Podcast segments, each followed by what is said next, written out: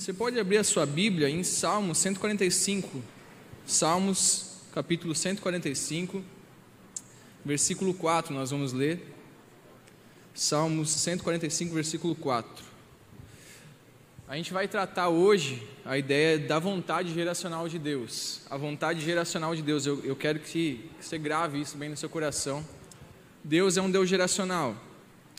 Quando ele quis ser lembrado, ele não se preocupou muito em ser lembrado pelo Deus que fazia tal milagre ou outro milagre, mas você vai ver o próprio Deus falando na boca dos profetas que ele era o Deus de Abraão, Isaac e Jacó. Que ele era, o, quando Cristo vem, o filho de Davi você vai ver que Deus ele tem o cuidado de usar o nome de pessoas, de gerações que existiam para lembrar o quanto ele se preocupava que a vontade dele fosse geracional e instituída a terra.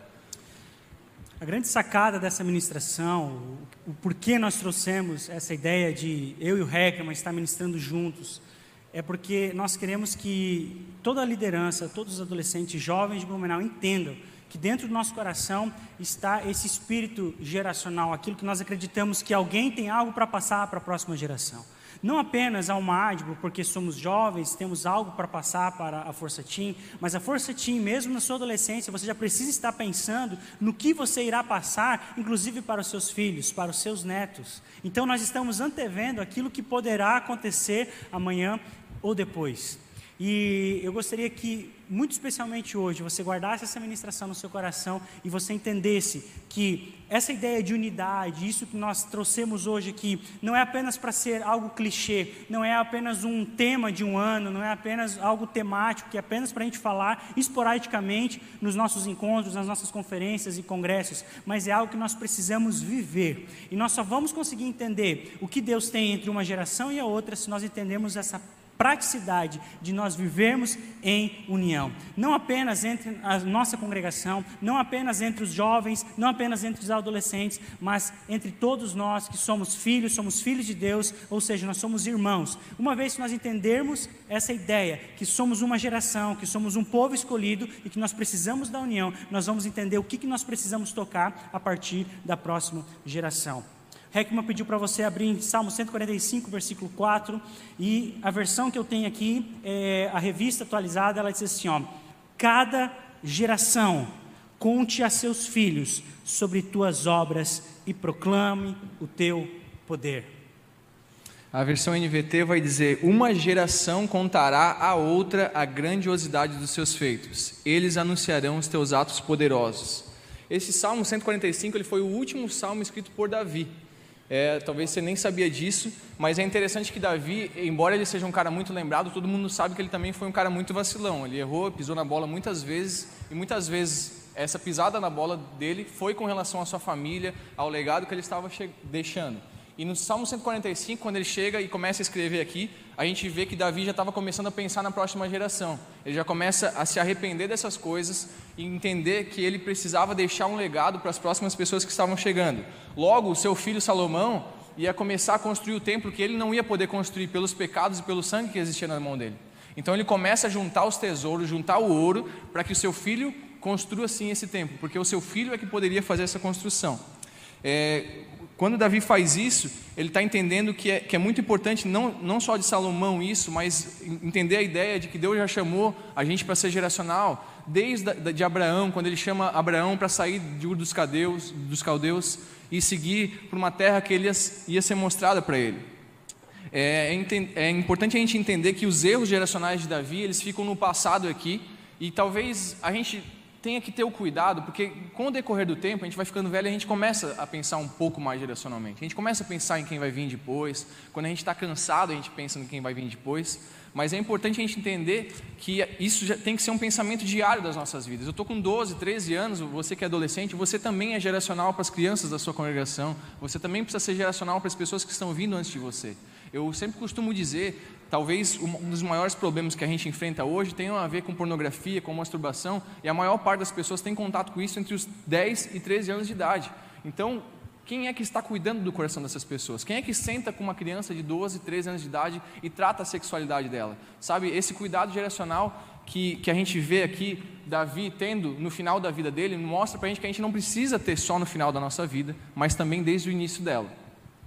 Se você for ler os versículos anteriores do Salmo 145, você vai perceber que Davi está dizendo, ó, bendirei ao Senhor. Versículo 2, Ele é meu aliado. Versículo 3, Senhor que é bom homem. Versículo 4, o homem é como um sopro, perdão, cento, perdão, 145, e eu te exaltarei, todos os dias te bendirei. Versículo 2, Versículo 3: Grande é o Senhor. E aí nós chegamos então no versículo 4: Uma geração contará a outra geração a, grande, a grandiosidade dos teus feitos. Davi, ele mal sabia que o que ele estava falando não iria impactar apenas o seu filho Salomão e os filhos de Salomão.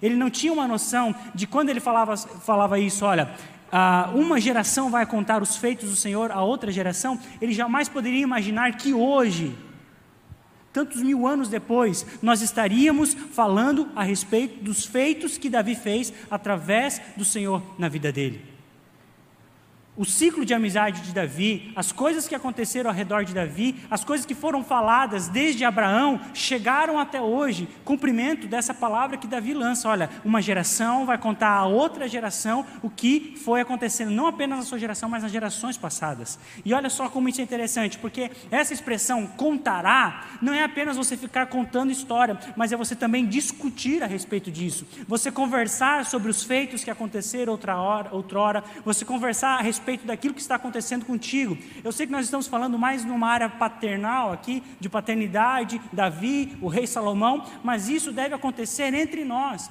Eu preciso entender que, como pastor de jovens, e você, como jovem participante da Almadibo, esse adolescente que está lá na sua congregação, essa pessoa que tem menos idade do que você, essa pessoa precisa ser ministrada a partir de você a respeito daquilo que você já passou. Quantas e quantas vezes eu converso com um cara, olha, eu acho que isso não é, é algo bacana para você fazer. Eu falo muito quanto tempo eu passei jogando. Eu joguei muito na minha vida. E hoje eu chego, é, é, videogames. E hoje eu chego para um adolescente e digo, cara, eu acho que você não precisa fazer isso, porque ah, as consequências disso não foi boa sobre a minha vida. Eu tenho uma responsabilidade a respeito dessa pessoa, porque essa pessoa está confiando algo sobre a minha vida. Então, quando o salmista está dizendo, olha, uma geração contará a outra geração as coisas que o Senhor fez, está dizendo, olha, uma geração vai conversar com outra a respeito do que Deus fez, daquilo que ele realizou, não apenas no passado, mas também no presente. A ideia dos primeiros versículos é louvar a Deus, e após louvar a Deus por alguns feitos, é que Davi chega nessa parte onde ele vai falar: Uma geração contará a outra geração sobre seus grandes feitos. Mas eu acho que, que a grande pergunta para a nossa geração, para o nosso tempo hoje, é, é o que Romanos 10, 4 vai dizer: Como, pois, invocarão aquele de quem não creram, e como crerão naquele de que não ouviram, e como ouvirão se não há quem pregue? Talvez a pergunta que a gente tem que responder é o que de marcante, se, se a gente foi chamado para uma geração contar a outra, a grandiosidade dos feitos de Deus, o quanto ele é incrível, a pergunta para a nossa geração é o que de marcante a nossa geração tem para contar para os nossos filhos. O que de tão incrível a gente está vivendo que os nossos filhos um dia vão querer ouvir isso, pode impactar e mudar a vida deles. Eu acho que é, é, essa é a pergunta, porque às vezes nós temos bons cultos, bons eventos e a gente, é, de alguma forma, está muito satisfeito com isso. Mas qual é a manifestação clara de Deus na nossa geração, a ponto de que a gente um dia fale de quem Deus é para as pessoas e elas fiquem de boca aberta? De que queiram experimentar quem é esse Deus e queiram saber o quanto é incrível viver para esse Deus. Eu tenho falado ultimamente que às vezes nós criticamos outras religiões porque elas adoram ídolos e a gente fala: o nosso Deus tem boca mais fala, mãos mais, mais toca, pés mais anda. Eles adoram imagens. Mas quando foi a última vez que o Deus que habita em você tocou alguém de verdade? Andou em direção a alguém que precisava de algo e falou algo para alguém que realmente precisava ouvir? Não adianta nós nos orgulharmos de nós termos um Deus vivo se ele não é manifesto de forma viva em nós. Ah exatamente essa questão de você contar, de você compartilhar e o quanto você precisa ser impactado com isso. Eu lembro que meu pai contava uma história que na década de 70 ele estava num congresso de jovens na cidade de Criciúma. E o pastor estava pregando e ele disse que os passos de Cristo seria ouvido dentro da igreja. As pessoas iriam poder ouvir. Daí uma irmã chamada é, uma irmã chamada Adelar ela se levantou dizendo assim: Escutai os meus passos, igreja, igreja minha, e eis que estou entrando. Após isso, as pessoas escutaram nitidamente os passos de Jesus andando dentro da igreja. Todos estavam sentindo um perfume, um aroma muito gostoso. Sabe o que aconteceu naquele culto? Aquele culto foi terminar às 5 horas da manhã. Todas as pessoas que estavam naquela igreja foram batizadas com o Espírito Santo, inclusive os cantores que eram de uma igreja batista tradicional, Edson e Thelma. Naquela noite, eles escreveram uma canção chamada Deus Vivo. O meu pai estava nesse culto. Quem mais estava nesse, nesse culto? Pastor, é, Pastor Luiz Antônio estava nesse. Quem? Edson Medeiros, que nós conhecemos. Ah, também o, o, pastor Kennedy, que é de Joinville, estava.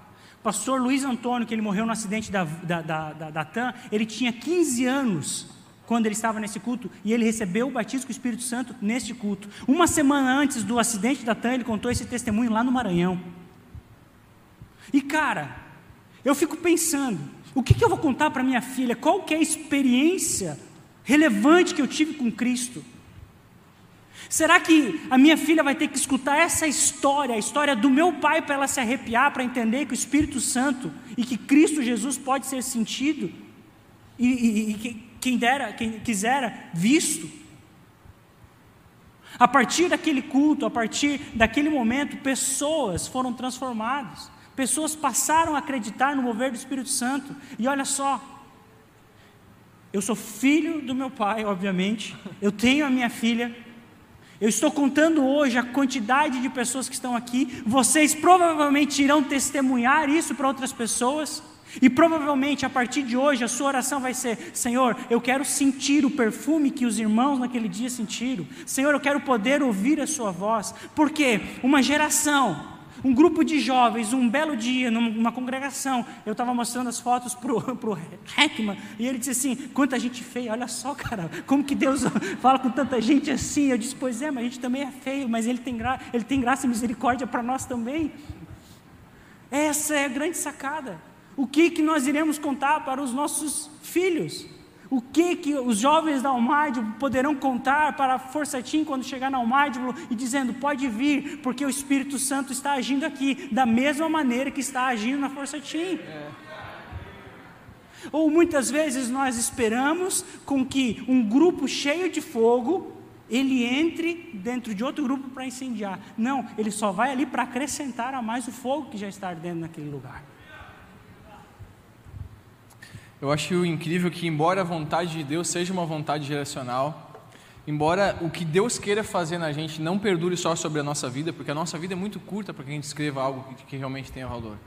Em 200 anos, talvez as pessoas nem lembrem mais que a gente existiu. Embora a vontade de Deus seja geracional, a gente vê uma dificuldade, já desde a história bíblica, de que isso seja efetivo. Você vai ver, por exemplo, na Bíblia a história de Moisés que foi chamado para libertar o povo do Egito, e aí você, você vê desde o início um cara chamado Josué caminhando com ele. Josué é um daqueles espias que vai, espia a terra, vê, fala que a terra é boa assim, que pode ir, só ele, Caleb, tem esse ponto de vista, caminha junto com, com, com Moisés, mas a gente vê que a partir do momento que Moisés passa o cajado para Josué, ele faz uma história incrível, vem os muros de Jericó ao chão, ele, ele faz a, a travessia do Jordão, Tantas coisas incríveis acontecem, mas a gente vê que, que, isso acaba em, em Josué. Moisés consegue transferir liderança, vida, consegue transferir uma vontade geracional para Josué, mas a gente não consegue ver Josué transferindo isso para outra geração. A gente vai ver que em Juízes 3, Deus levanta Otoniel para libertar o povo. E aí a gente vai ver que Otoniel é filho de Kenaz, o irmão mais novo de Caleb, ou seja, quase duas, três gerações quase depois é que Deus tem que levantar alguém porque não existia um trabalho geracional. E sempre que a gente não consegue fazer um trabalho geracional, quem sofre é o povo de Deus. Quando a gente está à frente de alguma coisa, quando Deus nos chama para uma missão e nós rejeitamos fazer isso da forma que Deus está chamando, são pessoas que durante um determinado espaço de tempo vão sofrer por causa disso. É, a gente precisa entender que existem tantas dessas falhas. Josué andou com Moisés desde o início, ou seja, não foi falta de acompanhamento, ele sabia o caminho. O que existiu foi falta de replicar o que ele recebera. Talvez isso fez com que o povo de Israel se desviasse tanto dos caminhos do Senhor, porque a gente vê o povo de Israel e sempre fala, né, meu, os caras são ruins, são cabeção, olha só. Se arrepende, Deus usa, Deus vai com misericórdia, aí eles pecam de novo, se arrependem, mas esse ciclo vicioso só é resultado de lideranças que não faziam algo que era contínuo. Talvez o, o, a grande sacada aqui é entender que se existissem pessoas, homens de Deus, pessoas de Deus, que se levantassem e conseguissem fazer algo geracional, o povo não teria caído tantas vezes quanto caiu. Ah, é, é, essa sacada de você não replicar aquilo que você está vendo, que foi justamente o que Josué fez em relação a, a, a Moisés, poxa, Moisés passou isso para ele, nós vamos ver mais tarde isso entre Elias e Eliseu. Você vai ver Elias caminhando, ele chama Eliseu, Eliseu larga tudo. Olha só, cara, que cara obstinado. Ele tinha uma profissão, ele tinha, é, é, ele tinha um meio de sustento, ele, ele sabia como viver, e Elias chama ele, cara, vem, vamos andar junto comigo. E durante tanto tempo, Eliseu caminhou com Elias, dia após dia. Não só isso, como resultado desse caminho foi, foi com que Eliseu recebeu porção dobrada do que estava sobre a vida de Elias. Perceba como o Espírito Santo passou, ele fez coisas boas, mas você vai ver alguns resquícios de pessoas que andaram com Eliseu, por exemplo, Geazi. A gente não, é, logo ele sai da história e depois você vê Eliseu no leito de morte, finalizando o seu ministério sem o sucessor, finalizando o seu ministério com uma profecia de julgamento para Israel através do rei Jeoás. E, consequentemente, o seu último milagre foi jogar um corpo morto e o seu esqueleto que acabou fazendo um milagre para que ele pudesse sobreviver, para que o cara voltasse à vida. Ou seja, não é falta de acompanhamento, não é falta de alguém querer aprender, porque nós vemos Eliseu querendo aprender com Elias, Eliseu querendo o ministério de Elias, Eliseu buscando e depois ele consegue fazer um ministério tão tão profícuo quanto o de Elias. Mas você vai ver que aquilo terminou nele, morreu nele, acabou aqui. Então, muitos de nós somos obstinados como Eliseu. Nós oramos, nós buscamos, nós lemos, nós estudamos, mas porque nós queremos ser o top of mind, nós queremos ser o melhor. E muitas vezes aquilo que Deus transfere de outra pessoa para nós, ou aquilo que Deus transfere a partir do Espírito Santo para as nossas vidas, termina em nós. Não que nós tenhamos feito um péssimo trabalho, não que nós não tenhamos feito tudo aquilo que Deus permitiu ou tudo aquilo que Deus quis que nós fizéssemos, mas só que muitas pessoas estão morrendo com pregações incríveis dentro de você, com temas incríveis dentro, porque não passou para alguém continuar o processo ou continuar o ministério que você estava fazendo. Você vai ver isso no ramo de empresas. Você vai ver empresas gigantescas que durante anos os pais conseguem erguer e ela tem lucros. Só que quando passa para os filhos, eles pegam tudo isso e destroem. E aí você vai ver, poxa, mas como que uma multinacional dessa foi falir? Porque ele se preocupou apenas em receber e não replicar o conhecimento e o entendimento que ele tinha a respeito dos anos que ele passou aprendendo. Tem uma outra história bíblica muito incrível que vai falar sobre a vida do rei Ezequias. É aquele cara que ganha 15 anos de vida a mais quando vem uma sentença a partir de Isaías para ele. Você vai morrer, coloca sua casa em ordem. E aí você vai ver que Ezequias ele se preocupa muito com essa, com essa sentença. Deus fala, coloca sua casa em ordem, você vai morrer. Ele se preocupa com, com essa questão. E a gente vai ver na história bíblica que, que Ezequias era um cara incrível, um cara que destruiu a adoração a outros deuses, que fez uma limpa adoração de qualquer outro Deus que não fosse o Deus verdadeiro mas existe alguma coisa de muito errado na vida de Ezequias aqui, porque Ezequias ele só se preocupa com a sua própria vida. E a gente vai ver que, infelizmente, nos 15 anos de vida que são, que são dados de bônus a partir da misericórdia de Deus, nasce Manassés, que é considerado o pior rei da história de Judá e Israel. O mais endemoniadinho. Hum? O mais endemoniadinho. O mais endemoniado que existia. O cara que a gente vai ver na história bíblica que tudo que tinha sido feito de bom por Ezequias, ele começa a fazer o contrário. Cada coisa que tinha sido destruída por Ezequias, Manassés começa a reconstruir. A gente coloca em paralelo Ezequias e Abraão, porque a mesma ordem que Deus deu a Ezequias de ordenar é a mesma ordem que Deus dá a Abraão em Gênesis capítulo 18, versículo 19. Eu vou ler para você. Porque eu tenho conhecido e sei que ele há de presta atenção nessa palavra, ordenar a seus filhos e a sua casa depois dele, para que guardem o caminho do Senhor, para agir com justiça e juízo, para que o Senhor faça vir sobre Abraão o que acerca dele tem falado. Ou seja, essa palavra no hebraico ordenar é savá, que é a mesma palavra que aparece lá na frente, ponha a sua casa em ordem. A mesma palavra ordem aqui para o rei Ezequias é a mesma palavra que Deus está falando lá de ordenar a seus filhos. Ou seja, o que, que Deus estava falando tanto para Ezequias, tanto para Abraão. Ei, põe a sua casa em ordem, é, ensine a próxima geração a guardar o caminho do Senhor, com justiça, juízo, para que o Senhor faça se cumprir as suas promessas. A gente tem uma frasezinha que quem tem promessa não morre, né? E a gente gosta dessa frase. Isso, nossa, massageia o nosso coração. Mas aqui o ensinamento é: ei, a próxima geração só será bem, só, só será bem sucedida se você ordenar a ela os preceitos do Senhor, ensinar a ela aquilo que é justo, aquilo que é reto, aquilo que é certo, para que então as promessas de Deus que tem sobre a sua vida e sobre a vida da próxima geração possa se cumprir. A grande sacada é que o rei, eh, eh, Ezequias não teve isso. Ele não entendeu o que é pôr a sua casa em ordem. Ele não entendeu o que Deus estava falando para ele. Ei, passa para os seus filhos, ordene aos seus filhos como você tem que viver. Não importa que você está vivendo bem, não importa que você está vivendo segundo os meus mandamentos e segundo os meus preceitos, que era a realidade do rei Ezequias. Isso precisa ser ordenado às próximas gerações. E olha só, a gente vai ler 2 Reis, capítulo 21, de 1 a 9, e aí a gente vai ter uma noção do que, que esse manezão chamado é, rei, é, o filho do rei Ezequias, Manassés, fez. Olha só. Segunda Reis 21, do 1 ao 9, vai dizer: Tinha Manassés 12 anos de idade quando começou a reinar, e 55 anos, 55 anos reinou em Jerusalém. E era o nome de sua mãe Efsibá. E fez o que era mal aos olhos do Senhor, conforme as abominações dos gentios que o Senhor expulsara das suas possessões, de diante dos filhos de Israel porque tornou a edificar os altos que Ezequias seu pai tinha destruído, e levantou altares a Baal, e fez um bosque como o que fizera Acabe, rei de Israel, e se inclinou diante de todo o exército dos céus, e o serviu, e edificou altares na casa do Senhor, da qual o Senhor tinha falado, em Jerusalém, porém, o meu nome.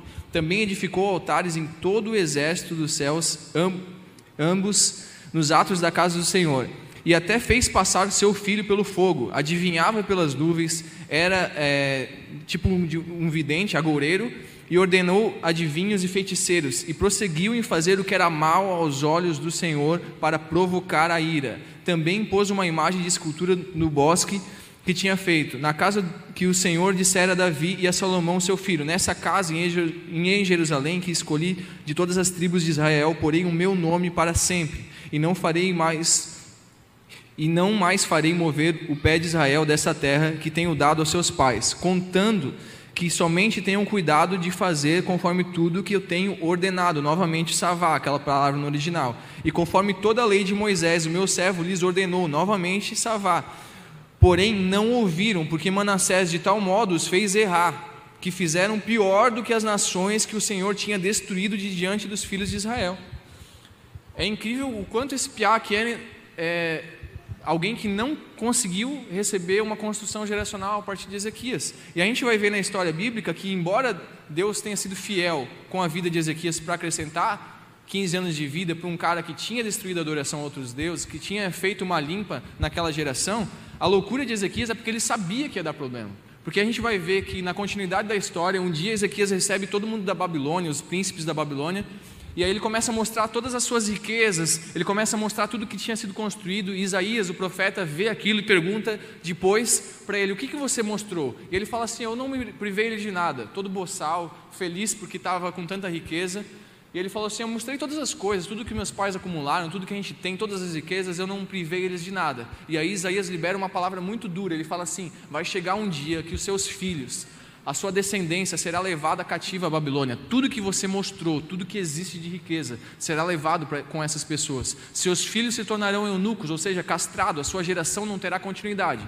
Depois de ouvir essa palavra, a resposta de Ezequias é o seguinte: Boa é a palavra do Senhor, porque pensava que em seu tempo, na sua geração, haveria paz. Ou seja, Ezequias só estava preocupado se houvesse paz enquanto ele viveu.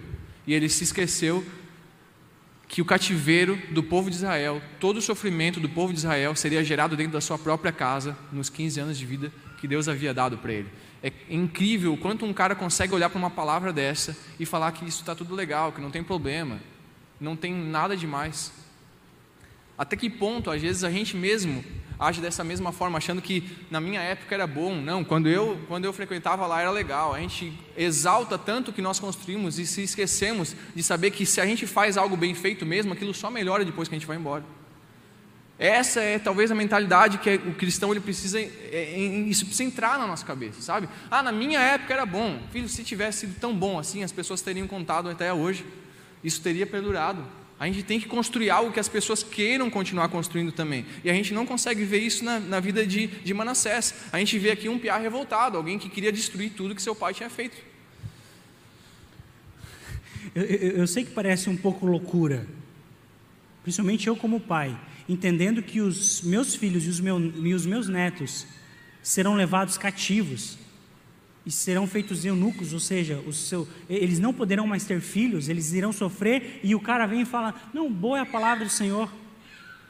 Hoje, é, é, é essas pessoas com mentalidade de Ezequias são aquelas pessoas que pensam: Não, nós estamos numa boa situação, eu acho que o, que o Brasil não está tão ruim assim. Graças a Deus por Bolsonaro, que ele é um homem cristão, que ele é um homem de Deus, ele não vai deixar acontecer. Então, enquanto Bolsonaro estiver lá, enquanto as coisas estiverem acontecendo, enquanto tivermos vereadores ali cristãos, vai estar tudo certo, as escolas vão estar sob controle. Não, mas é possível que amanhã ou depois nós tenhamos, em nossa cidade, em nosso país, pessoas muçulmanas, e eles irão começar assumir os lugares de, car de, cargo. Daí você vai ver, não, mas essa, pro essa projeção é para 2050, 2060, provavelmente, ou eu já vou ter morrido, ou Cristo já vai ter voltado. O cara pensa assim: não, enquanto eu estiver aqui, não tem problema. Enquanto eu estiver num bom emprego, tudo certo. Mas o seu filho, não, meu filho depois corre atrás. O cara não faz uma poupança para os seus filhos, não faz, não faz um investimento, gasta toda a sua renda. Não, depois o meu filho corre atrás. Eu tive que lutar, tive, deixa ele lutar, lutar também. É o cara que está na igreja hoje e não se preocupa em colocar um vice-líder, um cara que vai ser fantástico, alguém que vai depois continuar o trabalho. Não, enquanto eu for líder, enquanto eu estiver cuidando dessa igreja, enquanto eu estiver cuidando desse ministério, e se ele crescer, amém. E depois que você sair, depois é Deus que, que, que cuida, né, irmão? Cara, mentalidade de Ezequias. Mentalidade de alguém que diz: Boa é a palavra do Senhor, porque no meu congresso tivemos 30 pessoas batizadas com o Espírito Santo, mas no congresso seguinte eu vou lá visitar o cara e não tem nem 10 jovens. Mas o que aconteceu, pastor? Não, é que o líder saiu. Onde está esse líder? Não, ele está ele tá por aí. Não se preocupou em preparar uma liderança. Não, enquanto eu for líder, eu vou fazer o melhor. Mas você está, preparar, você está preparando alguém para substituir você? É mentalidade de Ezequias. Enquanto o meu ministério, enquanto, enquanto esse tempo tudo estiver bom, tá beleza. Enquanto eu estiver adquirindo coisas, está, está bem, está tudo certo. Mentalidade de Ezequias. E sabe o que seria melhor esse cara ter feito? Seria melhor se ele tivesse morrido. Se ele não tivesse chorado e se Deus não tivesse dado uma oportunidade dele ter mais 15 anos. Porque os 15 anos de vida dele gerou Manassés. E Manassés fez com que a nação de Israel pecasse. E uma quantidade infinita de pessoas morreram por conta de Manassés, que era filho desse desgraçado de Ezequias. Sabe o que, vai acontecer? Mateus capítulo 18, versículo 6, Cristo vai dizer assim: Cara, se um de vocês fizer com que um dos meus pequeninos venha cair, melhor é você amarrar uma corda no pescoço e se lançar ao mar. Jesus não está fazendo apologia ao suicídio. Mas ele está dizendo assim: ó, é melhor você ir sozinho para o inferno do que você levar uma geração inteira junto com você. Antes Ezequias tivesse morrido, antes Ezequias tivesse aniquilado com a sua descendência e Manassés nunca tivesse existido. A culpa aqui não cai apenas sobre a, a, a, pessoa de Manassés. A culpa cai aqui sobre o pai de Manassés, Ezequias, que não ordenou, que não continuou o trabalho. Ezequias um rei fantástico, alguém que, que, destruiu os postes de ídolos, mas que não passou para o seu filho essa ordenança. Boa é a palavra do Senhor, enquanto eu estiver na liderança, enquanto esse governo estiver, enquanto eu estiver vivo, amém, graças a Deus, e deixa que a próxima geração, Papai do céu, cuida. Melhor é amarrar uma corda ao pescoço e ir para o inferno sozinho, do que você levar uma geração inteira juntamente com você. Quantos estão ouvindo a palavra? Digam amém. eu, eu não gosto disso, mas cutuca o irmão que está do seu lado e diz: Você está ouvindo? Eu detesto quando o pregador faz isso, mas é só para você passar raiva junto comigo. Só Manassés reinou durante 55 anos. Ele teve um filho e também a história vai dizer que esse filho fez o que era mal aos olhos do Senhor. O povo inteiro de Deus sofreu. A gente vai ver que quando o povo é levado cativo para a Babilônia, a Bíblia vai dizer que isso é resultado da desobediência de Manassés. Cara, as pessoas são levadas cativas para a Babilônia, famílias são destruídas, esposas têm seus maridos mortos, filhos são tirados das suas mães. Milhares de pessoas têm suas famílias destruídas por causa da desobediência de um homem que sabia que tinha que ter colocado a casa em ordem, mas não coloca. É muito interessante que a gente vê tantas falhas geracionais acontecendo, mas chega um momento que isso tem que ser colocado um basta. Se a vontade de Deus é geracional, então Deus cria um plano para que isso seja eliminado de uma vez por todas e a gente consiga construir algo geracional. E aí então, quem chega para resolver a história? Jesus, o Cristo. Cristo vem para corrigir a história e os erros geracionais que existiam antes e que estavam matando e fazendo todo o povo de Deus sofrer. Só que sabe o que é o interessante? Cristo sendo Deus, ele se fazendo homem, ele não tem o cuidado ou a arrogância de pensar assim: essa mudança geracional vai começar através da minha vida. Ele é tão sábio que ele escolhe um cara comum chamado João Batista. Um cara que a Bíblia não vai dizer que ele fez milagres incríveis, um cara que a Bíblia não vai falar muitas coisas incríveis a respeito dele, mas o que ele fazia era falar para as pessoas se arrependerem, batizar essas pessoas. E quando Deus quer curar uma geração, quando Deus quer trazer uma cura geracional, Ele não utiliza só a figura de Cristo, Ele tem o cuidado de, antes de Cristo, mandar um cara comum, que, que era um nazireu, ou seja, uma pessoa que se abstinha de coisas que não eram coisas que eram um problema muito gigantesco. Ele se abstém dessas coisas e Deus usa esse cara para preparar o caminho que então Jesus escreveria. É muito interessante que, que isso começa a ser, ser. O auge da cura geracional pode ser em Cristo, mas no sacrifício de Cristo, mas ele não se preocupa em iniciar isso nele. Para isso, é uma pessoa comum que é chamada para fazer isso acontecer, para mostrar que pessoas comuns também poderiam dar continuidade nisso. João, João Batista sabia para que, que ele tinha sido chamado. Ele sabia, ei, eu vim preparar um caminho. Eu não sou Cristo, mas eu irei preparar o caminho para ele. Ele sabia o lugar dele. O meu lugar nesse momento é no deserto, então eu vou para o deserto. É neste lugar que eu vou preparar o caminho do Senhor. E as pessoas iam atrás dele para ouvir. As pessoas é, é, estavam ali, e é interessante que ele não preparou apenas o caminho para Cristo, ele preparou o caminho para a chegada do Espírito Santo através de Jesus Cristo. Esse caminho continua sendo preparado até os dias de hoje através de nós. Ele preparou, Cristo veio, mas esse caminho continua. Porque o Espírito Santo será ministrado na vida de outras pessoas através do caminho que você vai abrir até elas. Eu já compartilhei isso com os jovens, com os adolescentes da sede. É possível que, que aconteça sem, mas eu nunca vi alguém receber o batismo com o Espírito Santo sozinho.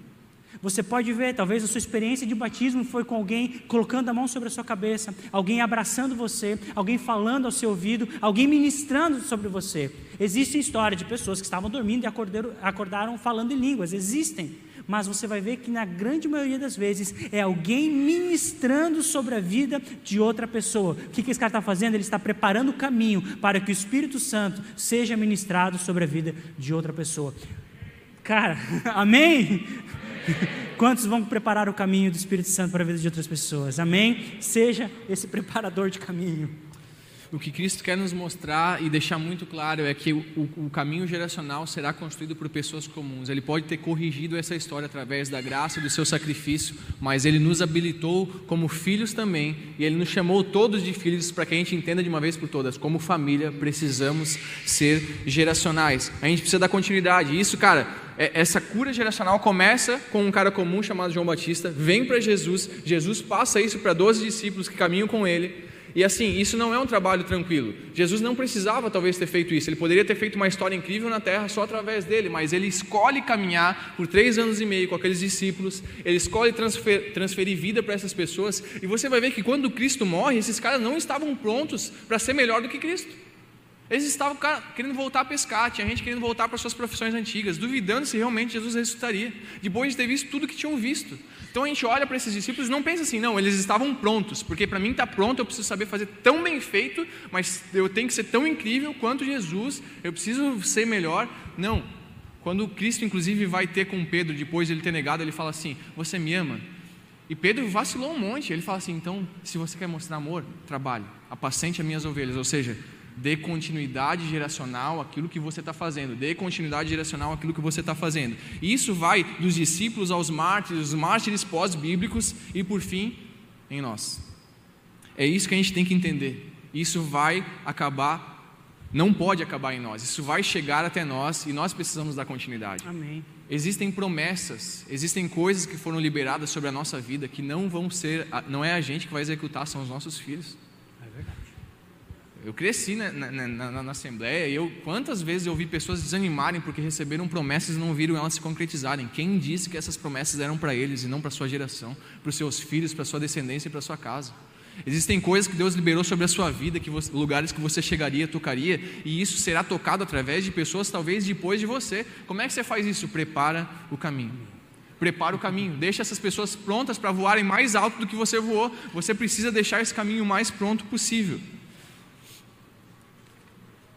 A gente precisa entender que o que Deus tem para a gente é multigeracional. Existem promessas que são os meus filhos e netos que irão viver. Abraão recebeu uma promessa de ser pai de multidão, não recebeu?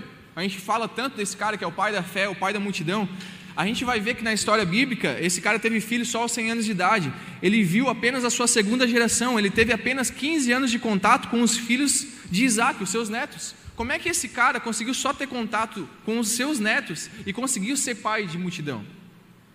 É porque ele conseguiu entender aquele chamado de colocar a casa em ordem, ele conseguiu ordenar as pessoas, essa palavra que a gente chamou, o savá no seu original, ele conseguiu transferir isso de uma forma tão intensa para o seu filho, que isso conseguiu ser transferido às outras gerações e foi dado continuidade. Então, o, o plano de Deus é para a gente entenda isso de uma forma muito clara. Deus nos chamou para esse chamado multidirecional. A vida não acaba em nós, nós não somos o fim de nada. Ele é o fim de todas as coisas. Ele é o Amém. Ele sim é o fim de todas as coisas.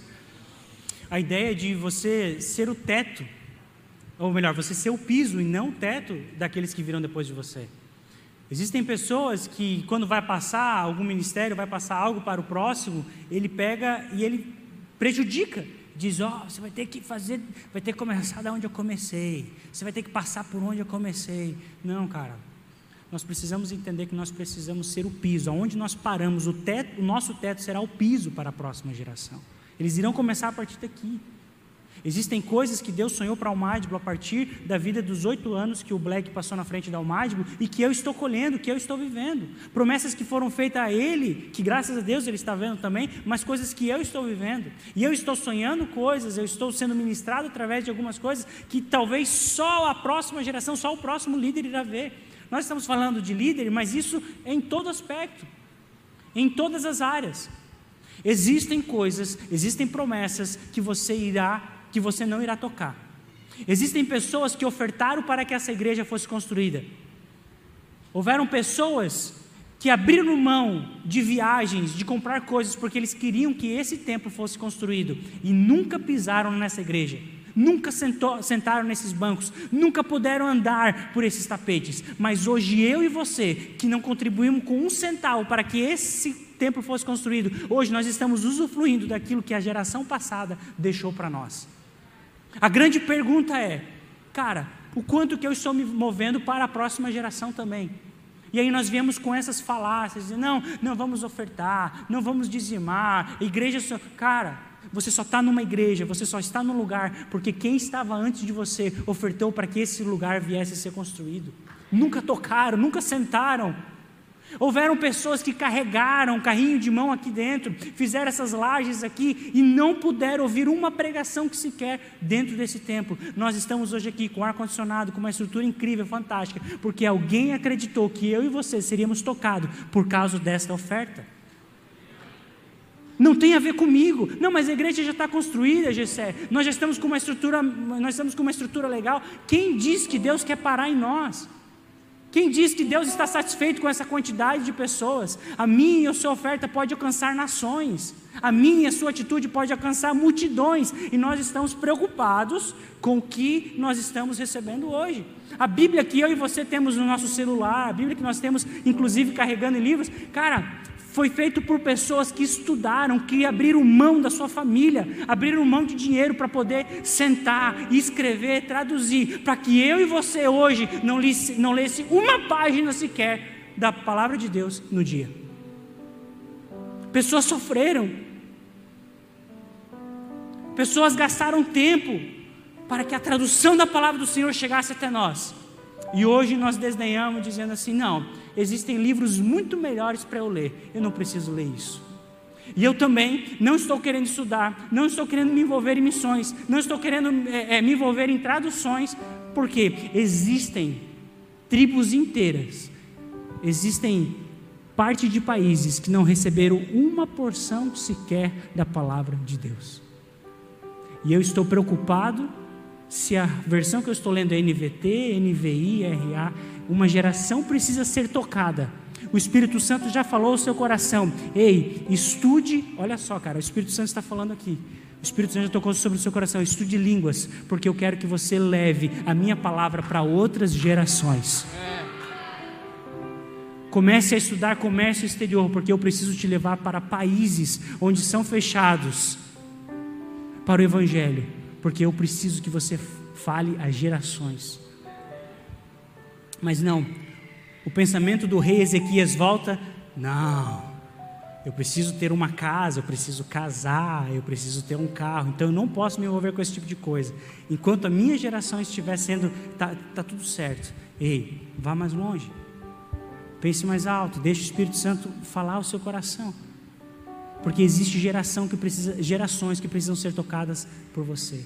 Existem jovens que precisam ser tocados por você. Ei, adolescente, talvez você entrou esse ano. Talvez esse seja o seu primeiro encontro de adolescente que você está participando.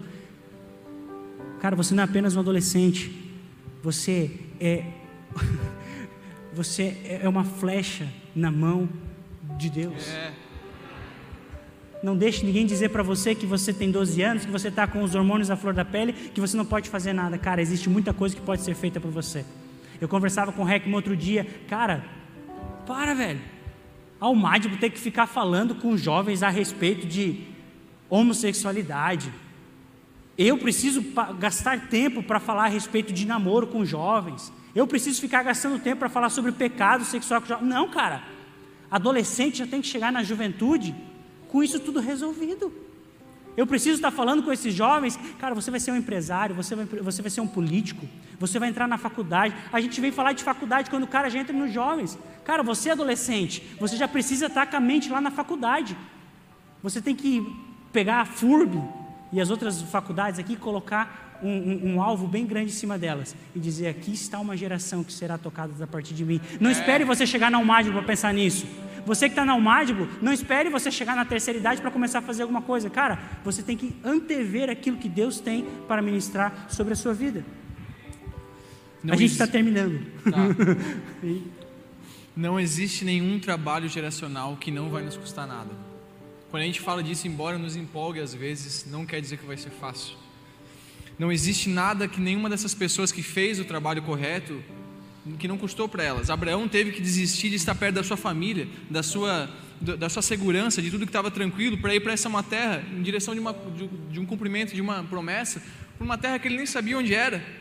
Jesus desceu do seu trono de glória para andar entre os mortais, para que todas as gerações antes e depois dele tivessem nele a vida eterna.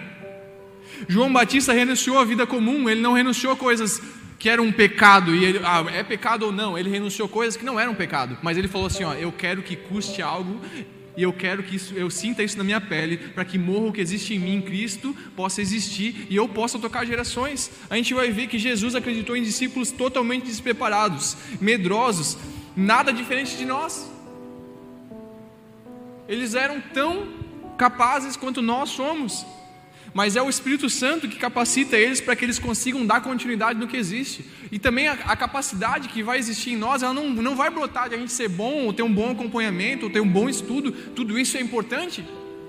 Mas o quanto o Espírito Santo domina sobre as nossas vidas vai definir o quanto de renúncia vai existir, é o quanto o Espírito Santo define sobre as, de, domina sobre a nossa vida, que vai definir onde a gente vai chegar, as pessoas que nós vamos tocar, quando a gente vai estar andando com o carro e vai parar para orar por pessoas ou não, quando a gente vai estar andando sobre lugares onde todo mundo despreza algumas pessoas, a gente vai parar e falar sobre o amor de Cristo para elas.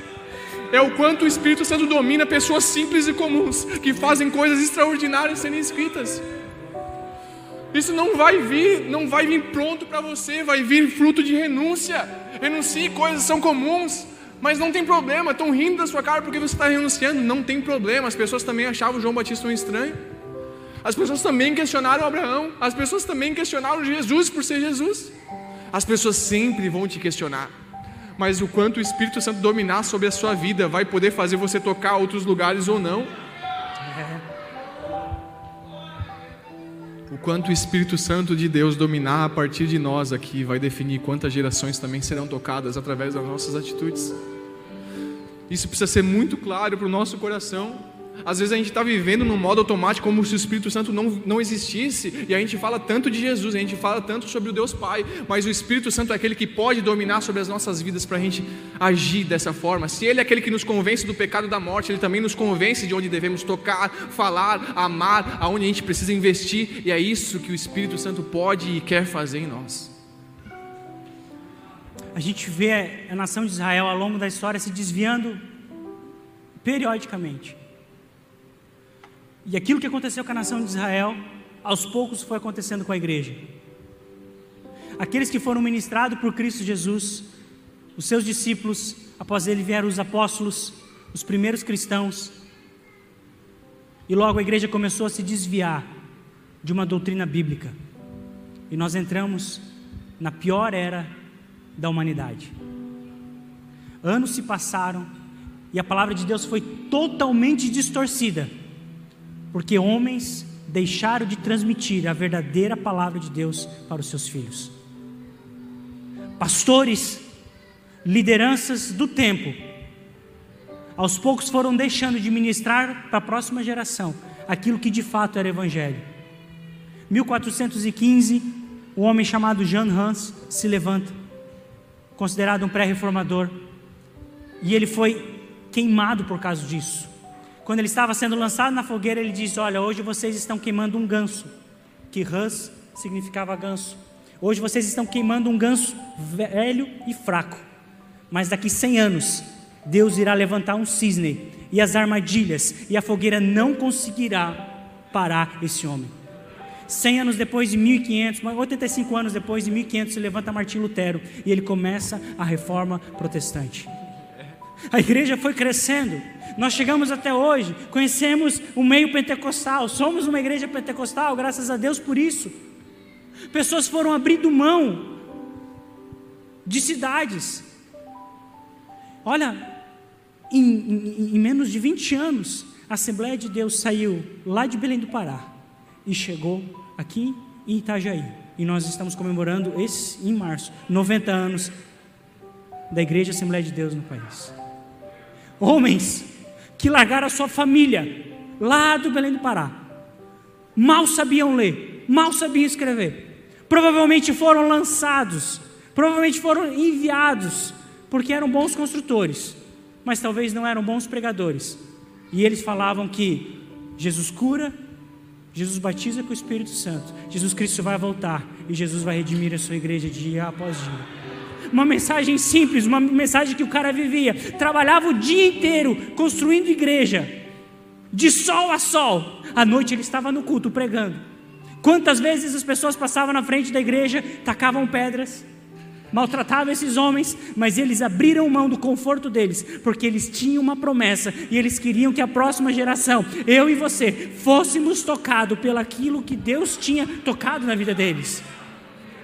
Essa é a grande ideia do Evangelho. Gente, tantos homens se levantaram. A gente poderia começar aqui a falar dos, falar dos grandes avivamentos, do período onde a Inglaterra foi tomada por um pleno avivamento, aonde os prostíbulos não tinham mais condições, eles simplesmente faliam, os bares, os bares faliam. Alguns anos eu tive lá e fisicamente eu não encontrei uma igreja.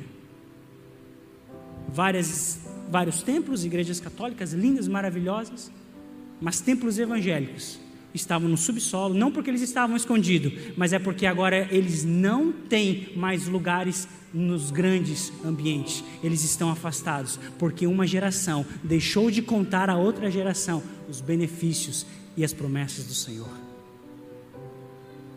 É sério que nós iremos deixar isso acontecer? E eu lanço a primeira pergunta, e estamos caminhando para o fim. Cara, qual é o legado geracional que você está deixando? Como assim, Gessé? Eu tenho 12 anos, eu tenho 11 anos, eu tenho 20 anos, eu não vou morrer, eu tenho muito tempo. Não, cara, você já perdeu muito tempo. É. Você vai esperar? Não, eu preciso fazer um seminário, eu preciso terminar um curso de teologia. A gente já perdeu tempo demais. A gente já perdeu tempo demais. Cara, que essa pergunta venha gritar no seu coração. Qual é o legado geracional que você está deixando?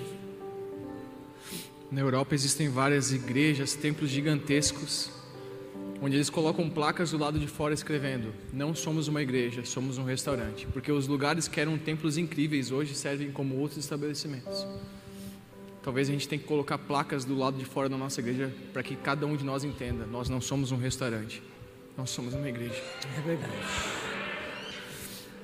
Talvez o que a gente tem que parar de achar é que a gente vem aqui para receber alguma coisa, culto é entrega, é oferta. Se a gente está aqui é para ofertar a nossa vida porque a gente recebeu ela. Se tudo é dele, então que tudo seja e volte para ele. Qual é o legado que a nossa geração vai deixar para as próximas gerações?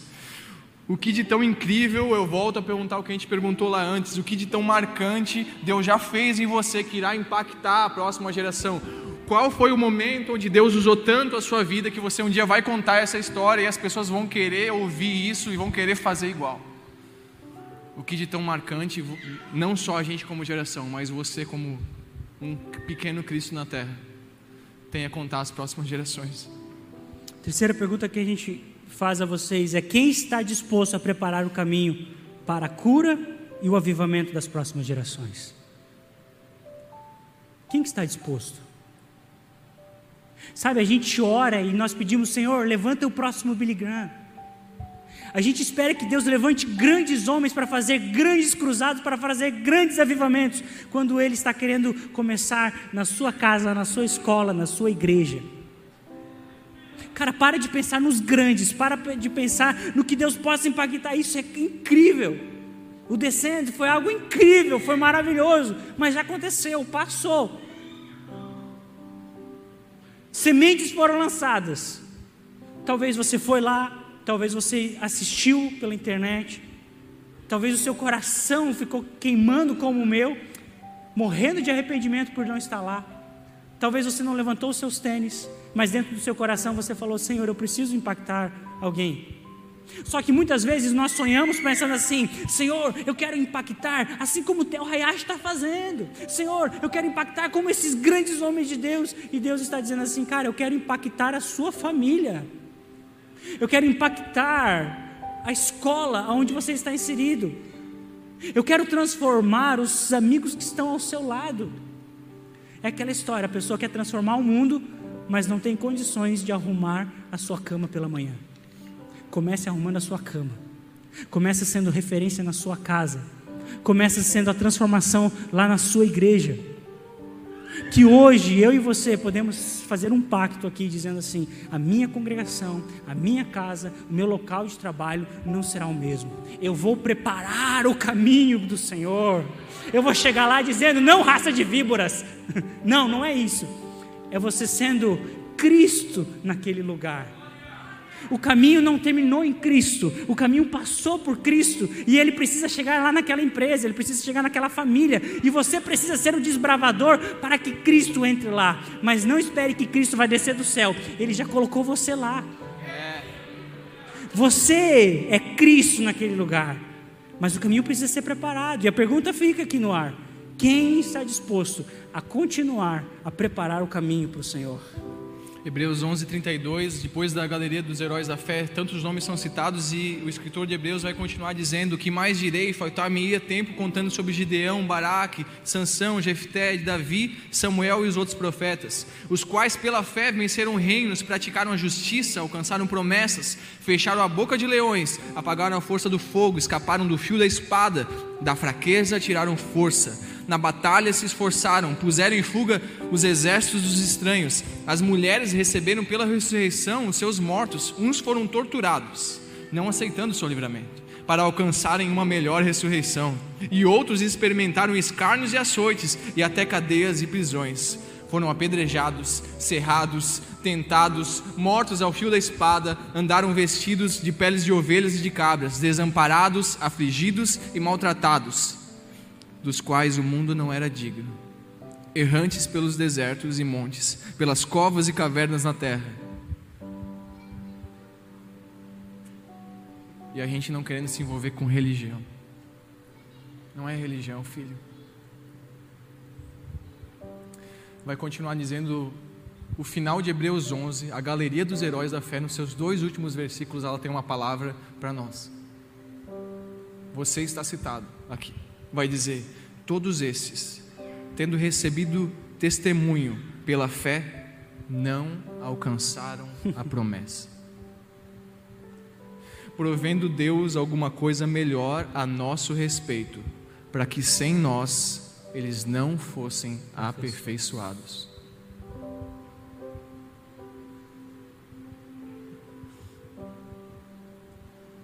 A mesma fé que apagou o poder do fogo e fechou a boca de leões também fez pessoas serem encerradas ao meio. Porque o cristianismo vai te proporcionar momentos de muito poder e maravilhas, mas se for necessário a morte, se for necessário algum tipo de sacrifício, isso é adoração. Adoração não é algo que não custe nada, toda adoração custa alguma coisa. A história de todos esses caras foi escrita e ela finaliza dizendo: Esses caras estão aguardando que a nossa história aperfeiçoe a deles geracionalmente. Você consegue imaginar você na mesma história de Moisés, de Abraão, de tantas pessoas que viveram milagres tão nítidos. E isso sendo finalizado dizendo assim: Isso também é para você hoje, Heckman, Gessé, o Mádiblo, Força Team, a The Blue, Igreja em Blumenau. Deus tem vitória para você. Amém? Deus tem promessas de você vencer o fio da espada. Ele tem. Ele tem força, ele tem eh, apagar o fogo, mas ele também tem andares errantes no deserto. Porque essa é a vontade de Deus. E eu falei com os adolescentes que a vontade de Deus ela é boa, ela é perfeita e ela é agradável para Deus. Só que nós queremos que a vontade de Deus seja boa, perfeita e agradável para mim. E a vontade boa, perfeita e agradável é quando Deus será exaltado através da sua vida. E nem sempre a vontade boa, perfeita e agradável dele vai trazer coisas confortáveis para mim e para você. Antes vocês não tivessem escutado a mensagem que vocês escutaram hoje. Porque Tiago capítulo 4, versículo 17 diz aquele, pois que sabe fazer o bem e não faz, comete pecado. É impossível que nessa uma hora e quatro minutos de ministração que você está aqui, que o Espírito Santo não comunicou alguma coisa ao seu coração. Alguma coisa de errado tem.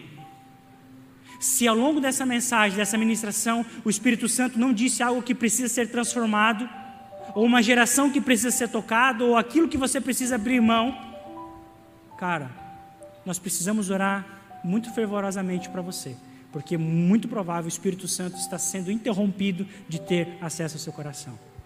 Agora, se você é alguém como eu que foi tocado por essa ministração, se você é alguém como eu que estou vendo aqui pessoas que estão enxugando as suas lágrimas, pessoas que estão prestando atenção aqui nessa ministração, e o Espírito Santo falou algo ao seu coração, e a partir de hoje, você não se posicionar, você não entender que a próxima geração precisa ser tocada para você, e a próxima geração não necessariamente é os seus filhos, a próxima geração é a pessoa que é mais nova do que você, A próxima geração pode ser o próximo ministério que você vai receber. Se você não fazer algo a respeito disso, tendo esse entendimento que o Espírito Santo traz ao seu coração, segundo Tiago capítulo 4, versículo 17, eu e você estaremos pecando. Porque nós não nos movemos a partir daquilo que Cristo está falando, comunicando aos nossos corações. E talvez no seu coração você pense, nossa, mas por que, que eu preciso ser racional? O que, que isso vai influenciar na minha vida? E a gente finaliza contando a história de um cara chamado Jonathan Edwards. Um cara incrível que trouxe avivamento para a América. E a gente vai ver que ele nasce em 1703. E ele é, escreve um sermão chamado Pecadores na Mão de um Deus Irado a história conta que as pessoas ao ouvirem esse sermão, esse sermão não era falado, ele era extremamente lido. A história vai contar que ele não enxergava direito, então ele pregava com a folha aqui perto falando. Não tinha microfone. não tinha microfone.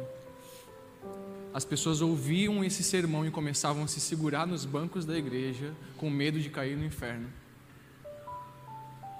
Tamanho era o poder que ele transmitia, horas de estudo. Esse cara, ele acordava às quatro e meia da manhã, estudava de 13 a 14 horas por dia. Ele tinha muitas qualidades e coisas incríveis que ele fazia, mas em nenhuma área ele foi tão bem sucedido como na sua família.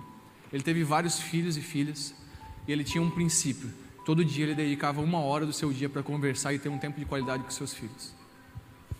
A história vai contar que quando ele tinha alguma viagem, tinha que ir para outros lugares, então ele acumulava isso. Então, se ele ficava dois dias fora, no dia seguinte ele vinha e tinha três horas de qualidade com seus filhos. Pouco dormia, muito fazia. Tanto revolucionou e tantas pessoas foram alcançadas pela vida dele, assim como George White e tantas outros avivalistas da época. Jonathan Edwards é um cara que escreve uma história incrível e deixa um legado na sua família. E a gente vai ver que recentemente um estudante chamado Benjamin B. Warfield de Princeton encontrou muitas pesquisas e ele foi atrás da descendência de Jonathan Edwards. Esse cara que era um, um maluco praticamente pelo evangelho, que tanto estudava, que tanto se dedicava, que tanto amava a sua família. E da descendência dos 1394 descendentes encontrados por Benjamin três se tornaram presidentes de universidades, três senadores dos Estados Unidos, 30 juízes, 100 advogados, 60 médicos, 65 professores de universidades, 75 oficiais do Exército e Marinha, 100 pregadores e missionários, 60 escritores de destaques, um vice-presidente dos Estados Unidos, 80 funcionários de alto poder público, 250 formandos de universidades, entre eles governadores de estados e diplomatas enviados a outros países. Os descendentes de Jonathan Edwards não custaram um centavo, um dólar ao Estado. E escreveram uma história incrível. Esse mesmo Benjamin, ele encontrou também os descendentes de um cara chamado Max Junks um ateu contemporâneo a Jonathan Edwards, ímpio, que constantemente criticava Jonathan Edwards. Esse Max ele se casou com uma mulher ímpia. Ambos tiveram filhos e da descendência dele, 310 morreram como indigentes. 150 foram criminosos, sendo que 78 deles assassinos. 100 era alcoólatra, mais da metade das mulheres se tornaram prostitutas. Os 540 descendentes de Junks custaram ao Estado 1 milhão 250 mil dólares, enquanto os descendentes de Jonathan Edwards não custaram um centavo de dólar sequer para os Estados Unidos. Está vendo como isso não tem a ver com você? Talvez até agora você tenha, você tenha pensado assim: não, mas o importante é eu não ter um filho babaca igual o Manassés. Se eu dar uma profissão para esse cara, se eu cuidar dele. Não, cara. Não é apenas ter um grande empresário, um cara estudioso. É formarmos homens de Deus. Não tem a ver apenas, apenas com os nossos filhos.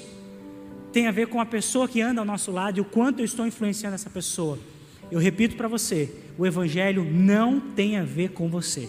Ele teve um dia, enquanto você não conhecia, a partir do momento que você conheceu, a partir do momento que você foi tocado pelo Espírito Santo e você teve a sua vida transformada, o Evangelho não tem mais a ver com você. O Evangelho tem a ver com essa pessoa que está do seu lado, o Evangelho tem a ver com as pessoas que não foram tocadas ainda por Deus. não tem a ver com você. E a gente volta a perguntar: qual legado geracional você está deixando? Vamos ficar de pé?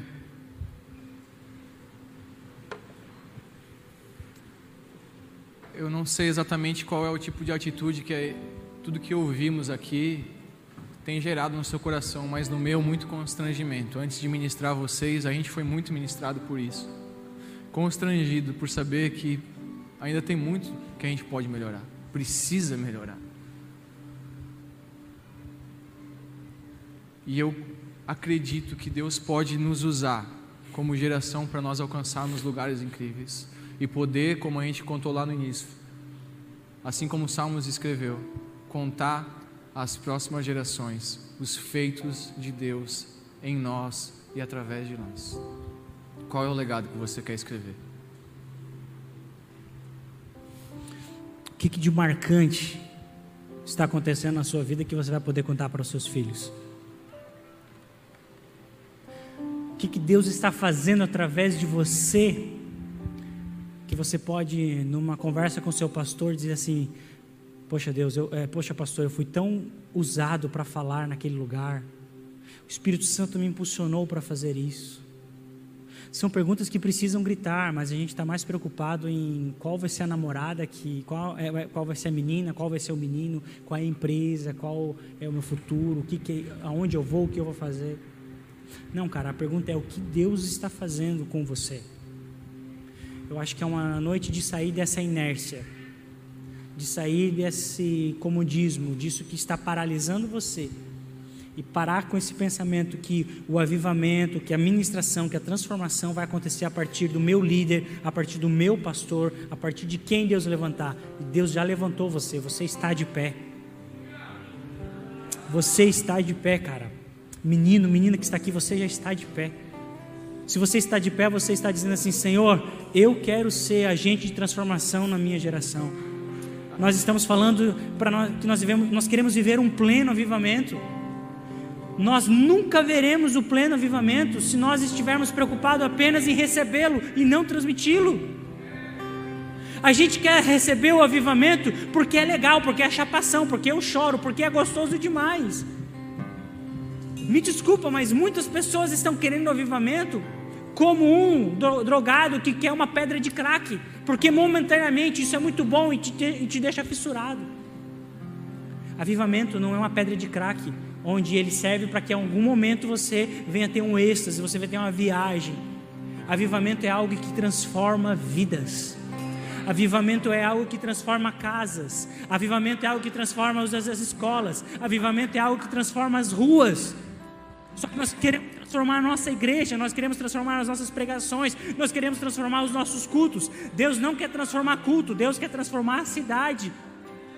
Avivamento é quando a cidade começar a ser tocada por mim e por você. Repito, não tem a ver com você. Enquanto você estiver orando para que Deus venha avivar você, para você sentir algo diferente, o avivamento não vai virar sobre a sua vida. Agora, se, nossas, se, a nossa oração for, Senhor, nós queremos tocar vidas, nós queremos tocar a cidade, nós queremos tocar os enfermos, nós queremos transformar nossa escola, o avivamento virá. Nós ouviremos a voz de Deus, nós ouviremos pa, os passos de Deus na nossa igreja, nós sentiremos o perfume do Espírito Santo, nós receberemos dons de novas línguas à medida que eu e você nos posicionar para tocar pessoas lá fora. É isso aí, cara. Essa é geração. Não precisa esperar os seus filhos, não precisa esperar os seus netos. Toque quem está ao seu lado, toque quem está perto de você. Você que quer ser, você que quer responder essas perguntas positivamente. Eu gostaria que nesse momento de oração, nesse momento de ministração, que o grupo vai orar, vai ministrar, eu gostaria que você levantasse as suas mãos o mais alto que puder, dizendo assim: Senhor, eu quero ser o agente de transformação para minha nação, para minha cidade. Eu acho interessante que essa ideia de levantar as mãos significa se render. Você só se rende quando você não consegue fazer mais nada. Porque se você conseguir tirar a arma e matar, você não se rende. Ei, você não consegue fazer mais nada. Se não for o Espírito Santo te arrancar e te levar, cara, você não vai fazer nada. Esteja rendido. Pode encantar? Ministre sobre a vida deles. Ore, clame ao Senhor. Erga sua voz. Aonde eu irei? Se não tenho pra onde voltar, só tenho você, Deus. Palavras de vida eterna, pra onde eu irei?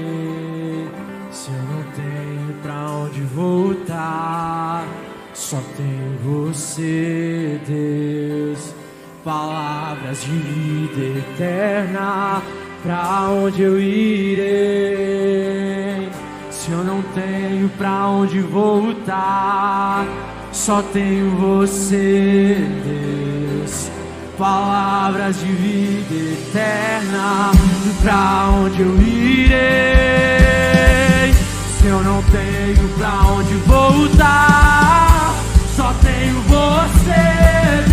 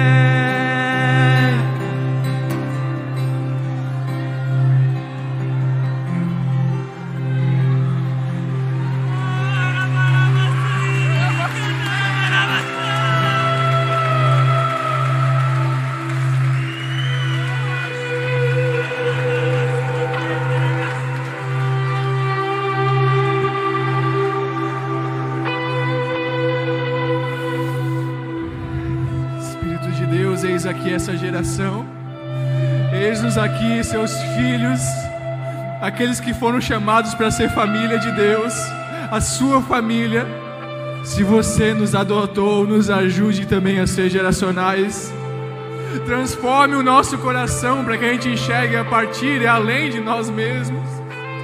Espírito Santo de Deus, tenha liberdade sobre as nossas vidas diariamente flua em nós com liberdade para agirmos como você quer, para fluirmos como você quer, para olhar e abraçar. Senhor, essa é a nossa oração como geração, como igreja em Blumenau. Eis-nos aqui, eis-nos aqui, eis-nos aqui. Espírito Santo de Deus nos incomode, nos incomode se necessário, para que a gente não caia no erro de achar que a vida acaba em nós, mas gere em nós vida como a de Cristo, a vida que aposta e acredita em pessoas, a vida de alguém que se dedica e que não pensa apenas em si. Cristo, se você foi a nossa principal referência, nos ajude a ser como você, o Filho perfeito